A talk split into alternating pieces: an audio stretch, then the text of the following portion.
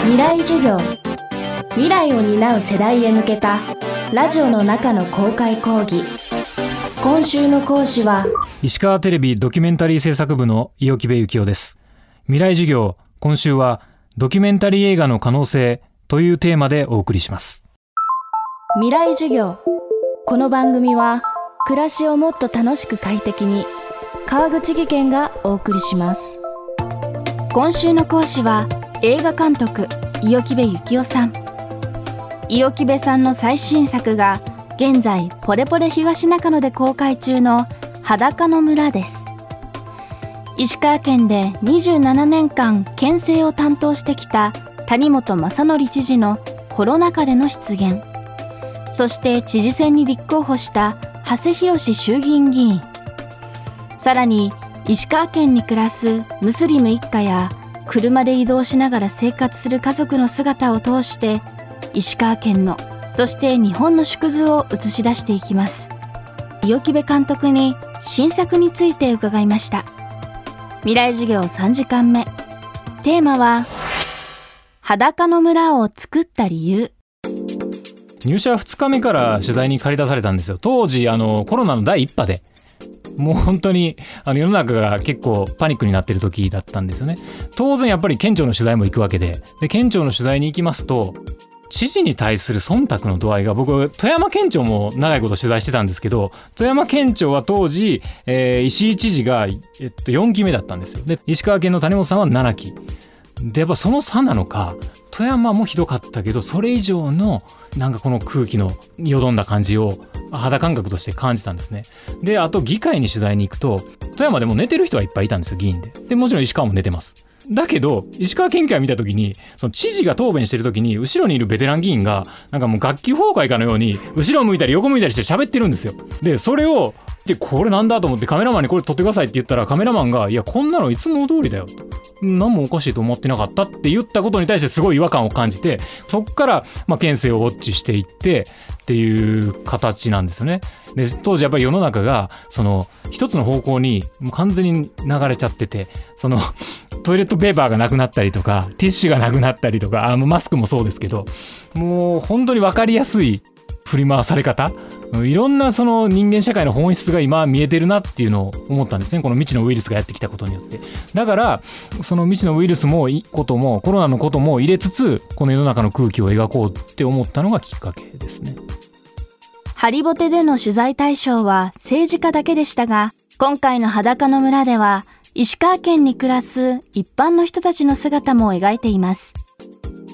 男性中心の忖度まみれ同調圧力の強いこの村社会の空気をまず描こうと思った時に、まあ、それの代表例が長期県政ですよね。多選知事が牛耳ってる県庁だったわけです。でもそれだけじゃやっぱり世の中の空気は描ききれない。そうなった時にその村社会からはみ出した、えー、弾き出された人たちがいると。それがムスリムで。でそのムスリム家族の特に妻のヒクマさんというインドネシア人の女性はこの日本の村社会に対する眼差しがすごく厳しい。で言葉も強いし本当にこの村社会の問題をえぐり出してくれる人だったんですね。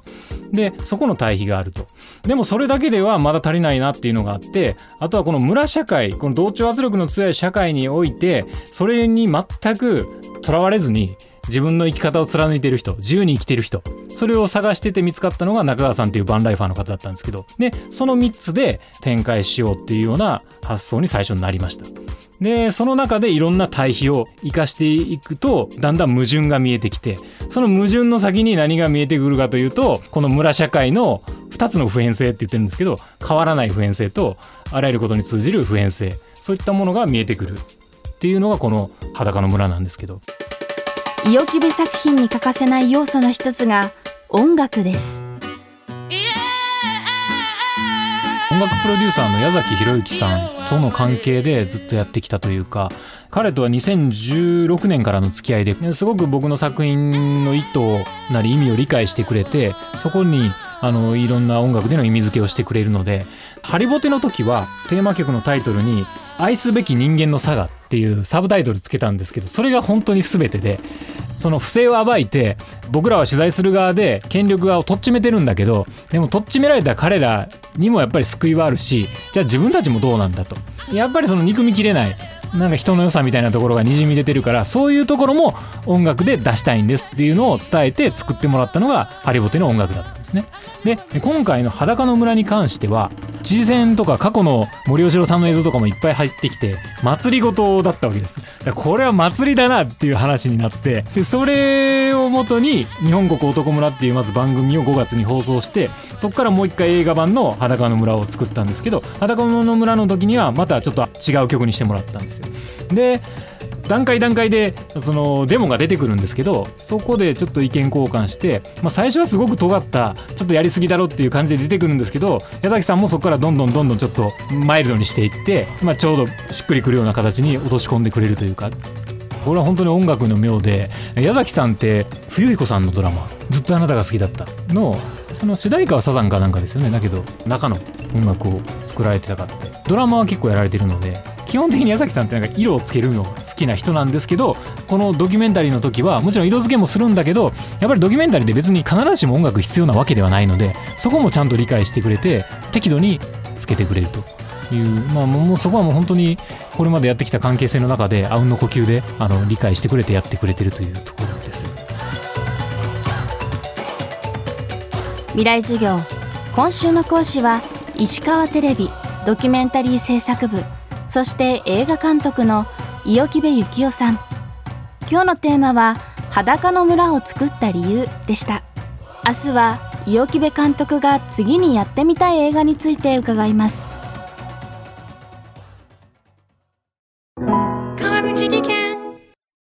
階段での転落大きな怪我につながるので怖いですよね。足元の見分けにくい階段でもコントラストでくっきり白いスベラーズが登場しました。